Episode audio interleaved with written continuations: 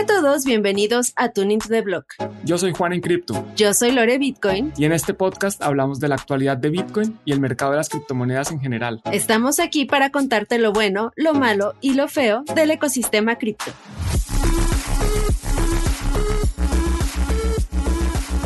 Hola, ¿qué tal?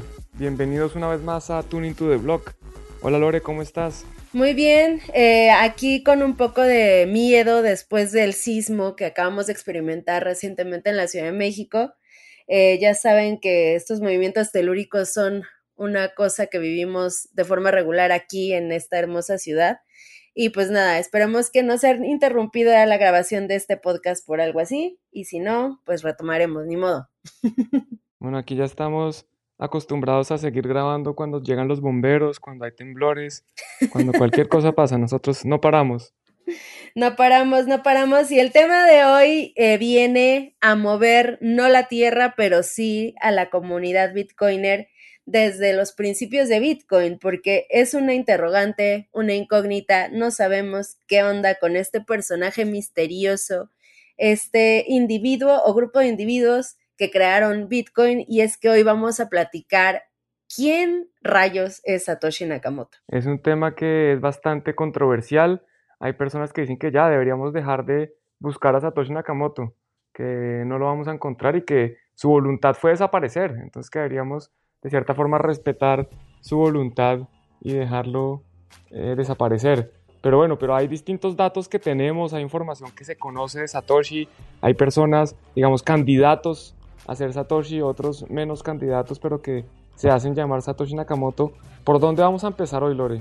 Bueno, eh, primero vamos a, explorar un poco quién dice ser Satoshi Nakamoto. O sea, el mismo Satoshi, qué datos nos dio a través de sus interacciones en diferentes fundaciones, en diferentes blogs, en diferentes eh, listas de correos, qué datos nos proporcionó él para vislumbrar un poquito quién podría ser y quién no. Y bueno, el primer dato que me encontré, Juan, es que Satoshi Nakamoto eh, crea un perfil en algo llamado Fundación P2P, la cual fue creada por ahí del 2005, o sea, muchísimo antes de Bitcoin. Y él ahí pone como datos que es un hombre eh, de treinta y tantos años, que además es de origen japonés. O sea, él, él dice ser japonés. Pero eh, este dato no es muy aceptado por la comunidad, ya que de haber sido japonés, probablemente el white paper y algunas otras comunicaciones del mismo Satoshi habrían estado en este lenguaje, en este idioma. Entonces, bueno, ahí tenemos una incógnita más. Después tenemos algunos datos de las horas en las que Satoshi estaba activo en el foro de, más bien, en la lista de correos electrónicos que se compartía con las personas que estaban colaborando en Bitcoin. Y eso también nos da una señal de dónde podría haber estado ubicado Satoshi al momento de estar iniciando Bitcoin. Y probablemente se habla de, lugares como em, Europa, en, eh, por ejemplo, países como Londres, eh, tal vez Países Bajos, eh, al parecer, Satoshi, por las horas en las que estaba activo, probablemente estaba en alguno de estos países. Y también incluimos eh, todas las cuestiones ortográficas y de expresiones que son propias de ciertas regiones, las cuales igual nos, nos, pueden dar ciertos datos en cuanto a que Satoshi probablemente también era europeo, probablemente, eh, como mencionaba, inglés o de alguno de estos países de habla inglesa en, el continente europeo. ¿Tú qué datos has encontrado, Juan, respecto a qué pistas nos dejaba Satoshi con sus comunicaciones? Bueno, mira, con respecto a la fecha de nacimiento, él decía cuando se registró en este foro que mencionas que era, había nacido el 5 de abril de 1975. Y curiosamente esa fecha del 5 de abril coincide con eh, la orden presidencial que firmó en su momento el presidente de Estados Unidos, en la que decían confiscar todo el oro de las personas. Básicamente, a partir del el primero de mayo, la orden fue emitida el 5 de abril, o sea que coincide con la fecha de nacimiento, por lo menos eh, mes y día de Satoshi Nakamoto, y a partir del primero de mayo de 1933 eh, todas las personas que tuvieran oros o certificados de oros tenían que ir a entregárselo a, un, a su banco central, a una de las oficinas del Banco Central.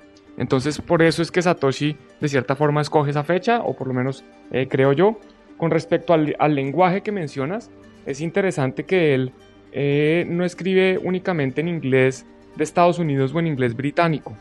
Él utiliza a veces expresiones de inglés europeo y a veces expresiones de inglés americano. Entonces no, no es claro si es porque, como tú decías al principio, ¿será que son distintas personas o será que es una persona pues precisamente que entiende que quiere mantener su privacidad y pues está tratando de dar las menores pistas posibles y aprovecha el lenguaje para despistar a la gente. Un dato curioso que yo me enteré hace, hace un par de años es que el bloque génesis de Bitcoin incluye un titular de un periódico, The Times. dice The Times, Chancellor on the, on the brink for second bailout for banks. Básicamente, el canciller está al borde del rescate, del segundo rescate de los bancos. Bueno, pues la misma publicación, la revista Time en Estados Unidos, tenía otro título distinto, la, descripción era distinta. Entonces es razonable también pensar que Satoshi Nakamoto, en el momento de la creación del bloque Génesis, estaba en el Reino Unido, ya sea Londres o ya sea otra ciudad, porque es exactamente el texto que aparece ahí, solo sale en la edición de Inglaterra. En otros países llegó otro texto distinto. Entonces, de nuevo, Podría ser que Satoshi Nakamoto está tratando de ocultarme más su identidad y buscando una publicación de un país donde él no se encuentre, pero yo personalmente creo que no eh, es difícil tener llegar hasta esa dimensión de, de, pensar que el titular lo van a cambiar y que por eso eh, no se van a dar cuenta dónde está él. Y, como dices, bueno, las horas eh, de, de su actividad prácticamente descartarían que él estuviera en Asia o en Australia a menos que fuera un octámbulo total, porque sí, sí coincide más como con Europa y horas del continente americano. Entonces esos son como, como otros datos que tenemos ahí de Satoshi. Otra cosa interesante, Juan, es que eh, muchos medios especializados en investigación han intentado investigar eh, durante ya varios años, por ahí desde el 2011, existen algunos artículos donde se, intentó investigar quién era Satoshi Nakamoto. Y bueno, eh, uno de los primeros artículos que encontré es del New Yorker, de ahí del año 2011, donde se mencionan nombres que eh, claramente no están presentes ya en la comunidad Bitcoiner o nunca estuvieron eh, muy relevantes, como por ejemplo un, un, doctor finlandés llamado Billy Ledonvirta, o un estudiante de criptografía irlandés llamado Michael Claro. Eh, estas dos personas fueron las primeras señaladas por el New Yorker como posibles Satoshis Nakamotos. También por ahí de octubre del 2011 eh, se hizo otra investigación periodística donde se revelaban algunos nombres que probablemente sí estaban más relacionados, como por ejemplo Vladimir Oxma, Charles Bree em, o Neil Ray, quienes eh, intentaron patentar eh, una, una, un documento donde se mencionaban eh, literalmente algunas palabras que se encuentran en el white paper de Satoshi en el año 2008. O sea, poco antes de que fuera publicado el white paper, se intentó patentar un documento a través de estas personas entonces, bueno, esto también señalaría un, par de posibles Nakamotos. Eh, ¿Qué otros artículos has encontrado por ahí, Juan, de, posibles Satoshis? Bueno, un posible Satoshi es precisamente alguien que comparte su apellido. Es Dorian Nakamoto. Eh, Dorian Nakamoto, unos periodistas en algún momento encontraron a alguien que se llamaba Nakamoto y decidieron que ese era Satoshi Nakamoto. Eh, a este pobre señor le arruinaron su vida por unos minutos o unos días, porque pues él no era Satoshi, él desmintió esa posición, pero aún así eh, pues los paparazzis y la prensa estaba encima de él, no dejándolo tranquilo. Y este señor tenía una curiosidad y es que vivía muy cerca de Halfini. Halfini es una persona, un criptógrafo muy reconocido, una de las personas que primero interactuó con Satoshi Nakamoto e incluso la persona que primero recibió Bitcoin de parte de Satoshi Nakamoto. Y yo creo que ese es otro candidato a ser eh, Satoshi. Hay personas que, dicen que él es Satoshi o por lo menos parte de Satoshi. Al fin y falleció hace ya varios años. Eh, justo después de la desaparición de, de, Satoshi Nakamoto. Satoshi, digamos que lo último que se sabe de él, él deja un mensaje en diciembre del 2010, ya despidiéndose, diciendo que iba a explorar otros proyectos, que, él ya se iba a separar eh, de Bitcoin. Pero bueno, volviendo al tema de quién más puede ser, pues yo creo que estos dos, estos dos han sido muy mencionados, eh, Dorian Nakamoto, Hal Finney. Eh, ¿Quién más nos puedes contar o qué nos puedes contar además de, de Hal que quieras decir, Lore? Bueno, otra curiosidad de Dorian Nakamoto, Juan, es que ha sido adoptado por la comunidad como el rostro de Satoshi. Eh, y a él al parecer ya no le, no le molesta, no le importa, porque incluso ha estado presente en algunos eventos eh, personificando justamente a, Satoshi. Además de que, bueno, eh, la investigación que se realizó para pensar que Dorian era el verdadero Satoshi, arrojaba algunos datos como el hecho de que Dorian se, se, identifica con la ideología libertaria, eh, estuvo trabajando como ingeniero de sistemas para algunos proyectos eh, de defensa y medio confidenciales, eh, y también estuvo trabajando como ingeniero informático en algunas empresas financieras. Es decir, o sea, sí había algunos datos que apuntaban a que Dorian podría haber sido el verdadero Satoshi, además de la cercanía con Halfini, como mencionas, Juan. Ahora, en cuanto a, a Halfini, eh, o, este, este personaje pues salió a la luz gracias a la revista Forbes por ahí el del año 2015, eh, donde se, se hizo alguna, algunos análisis en cuanto a la expresión de su escritura y eh, Halfin incluso hizo públicos algunos de los correos que intercambió con Satoshi para desmentir el hecho de que él pudiera ser Satoshi Nakamoto.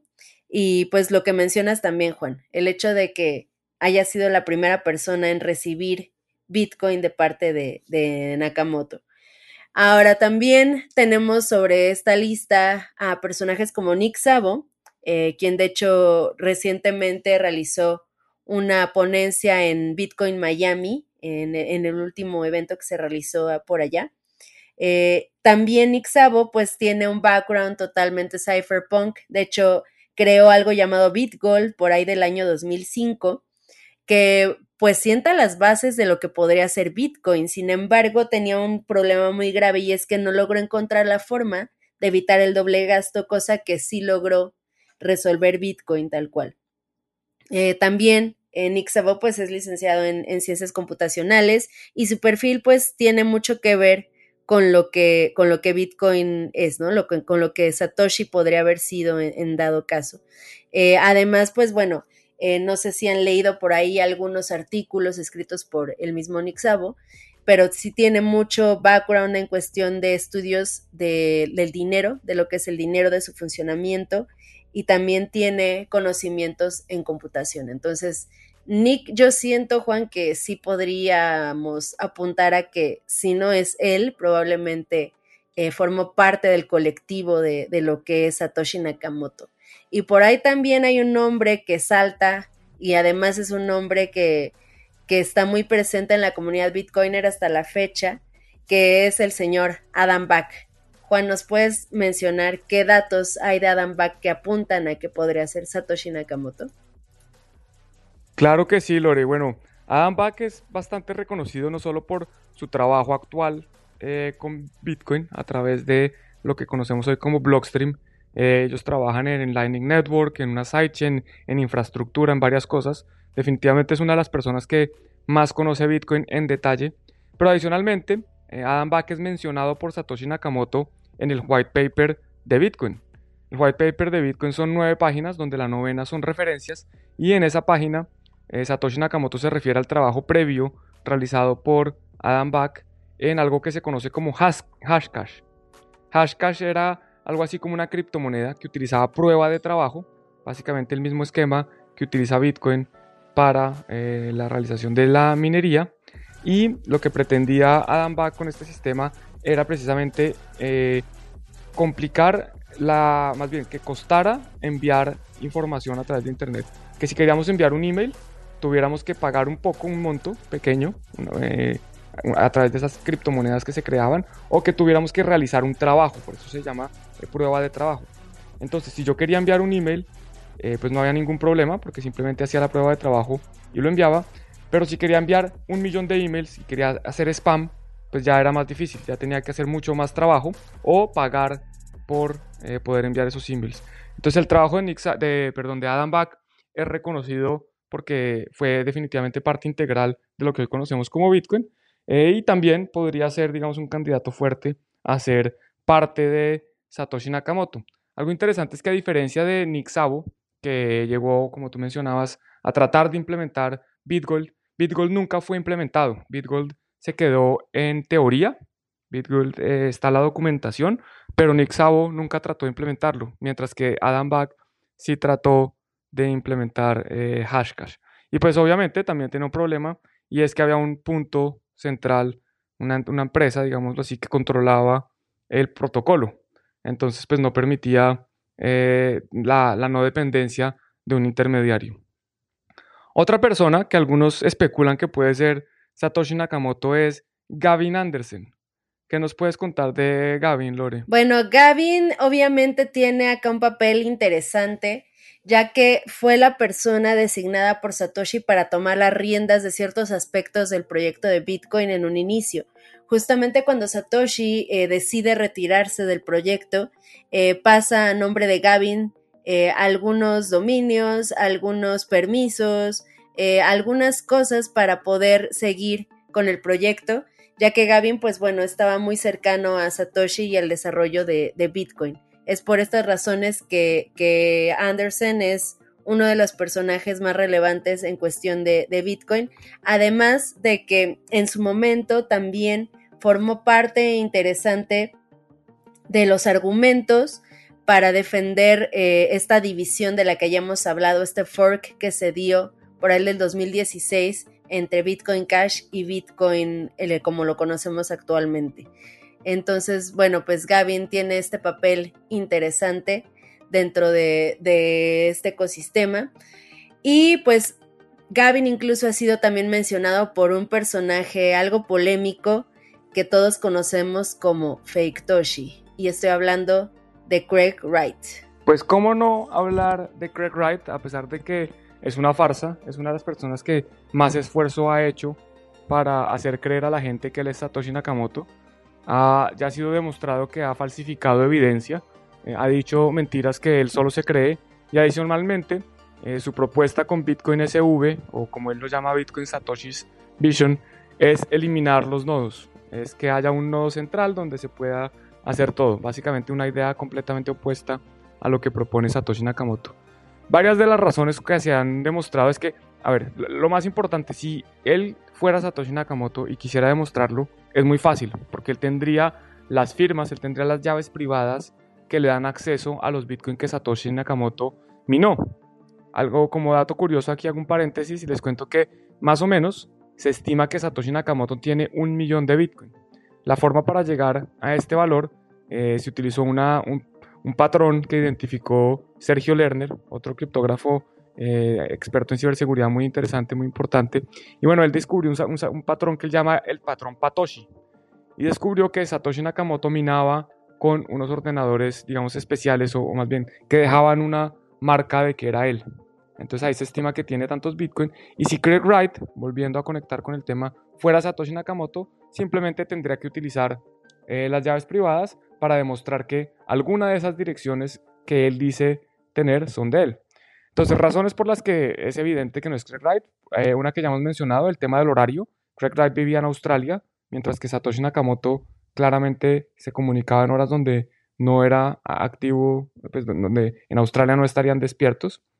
Otro tema importante es que él identificó una serie de direcciones que en teoría le pertenecían a él. Y una de esas direcciones envió Bitcoin firmando un mensaje diciendo que Craig Wright era una farsa, que esa dirección pues obviamente no le pertenecía a él. Y entre otras eh, cosas que se han identificado, por ejemplo, el estado en juicios en Estados Unidos, en el Reino Unido, en, algún país nórdico, no me acuerdo exactamente cuál es, pero eh, ya, ya en la corte pues se están esburlando de semejante payasada. Creo que le dimos mucho más espacio del que se merece en este podcast. Y es que ha trabajado por este espacio, o sea, ha estado en constantes juicios y en constantes eh, promociones de patentes. Por ejemplo, en, Estados Unidos hace aproximadamente tres años, él solicitó los registros de derecho de autor del white paper en Estados Unidos. Sin embargo, eh, pues obviamente esto no es prueba de, que él sea el autor de este documento, eh, ya que pues obviamente cualquier persona puede ir al registro de derechos de autor y decir que esa persona es el autor y, solicitar estos derechos. Y también hace tres años aproximadamente, eh, en el Consejo de Bogotá, en Colombia, reconoció supuestamente de forma oficial que Craig Wright era Satoshi Nakamoto. Juan, tus, tus compatriotas se dejaron llevar por, por las palabras de este sujeto. ¿Quién sabe cuánto les pagaron? Porque es una payasada, gente que no tiene ni idea de qué está hablando, declara cosas que no tiene ni idea que está declarando. Pero bueno, Lore, yo te declaro Satoshi Nakamoto. El Consejo General Oficial de, de Juan en Cripto me acaba de declarar Satoshi Nakamoto. Eso es correcto. Y yo no le pagué bueno, nada. Para que conste. Nada, cero. es de puro... Porque yo tengo pruebas irrefutables de que en 2005 Lore había creado Bitcoin. Bueno, lo que estábamos hablando, eh, otra razón por la que Craig, Craig Wright no es Satoshi Nakamoto es una reciente publicación que hizo Dustin Tramel. ¿Qué nos puedes contar de, de esta publicación y por qué demuestra que no es Satoshi Nakamoto?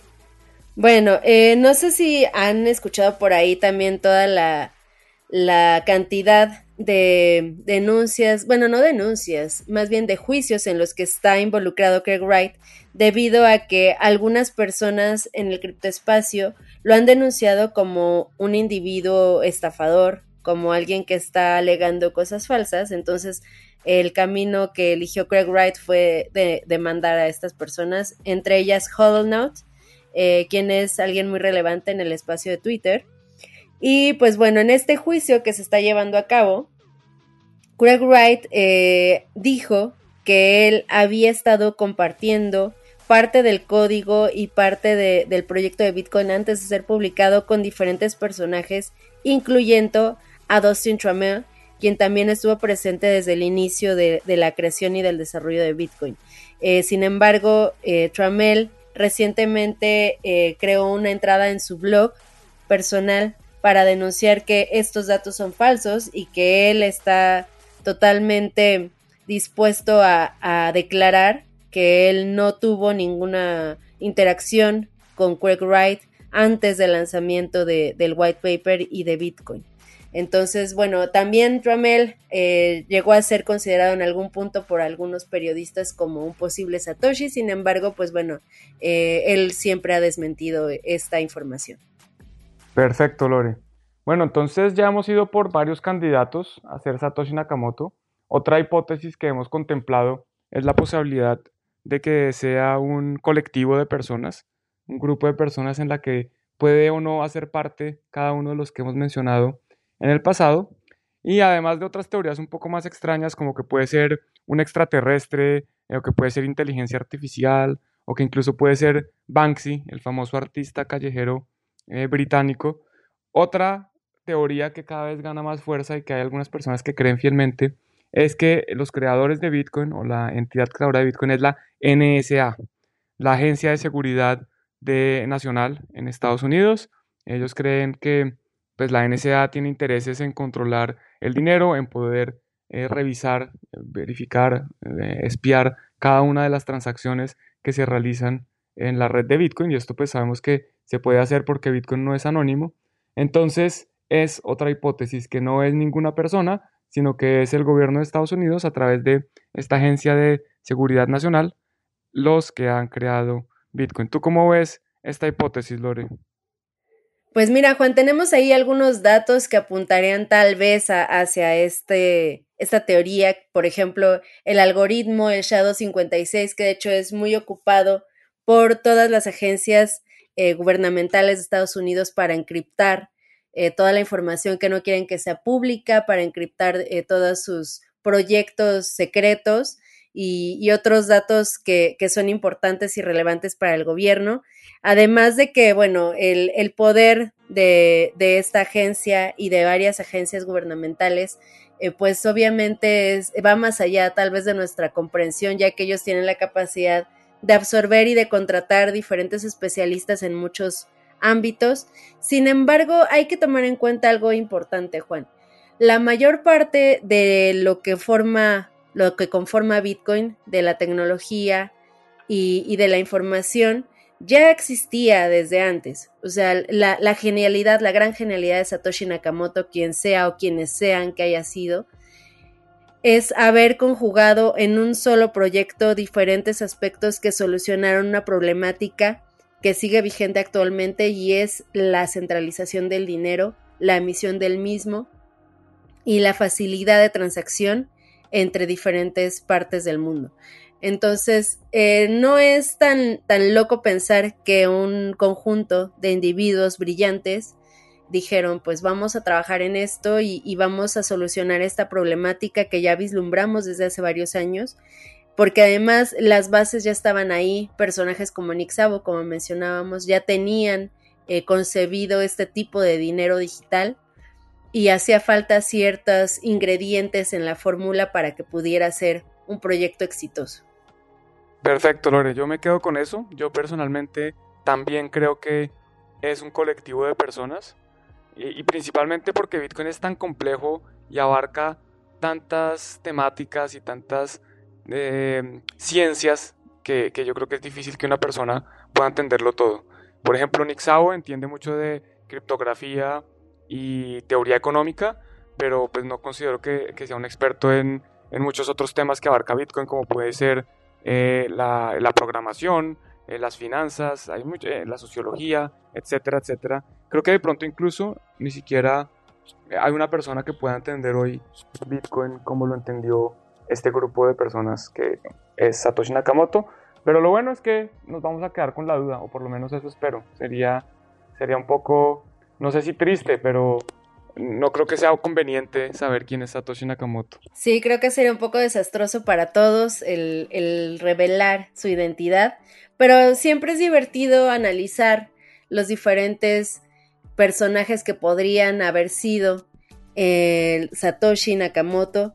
Eh, lo que sí, por ejemplo, ya existen algunas expresiones artísticas, como por ejemplo este, este busto que fue develado recientemente en Europa, donde dice que todos somos Satoshi Nakamoto. Y yo con eso me quedo, Juan, yo creo que todos somos Satoshi porque todos seguimos formando parte de lo que es este grandioso proyecto que es Bitcoin y cada quien con su pequeño granito de arena seguimos sumando para poder eh, lograr el éxito de, Bitcoin. Y pues bueno, eh, esperemos que esta información les haya sido útil. Eh, déjenos en redes sociales quiénes creen o quién creen o qué entidad mística creen que es Satoshi Nakamoto. Síganos, eh, arroba lorebitcoin, arroba juanencrypto, arroba tuneblog.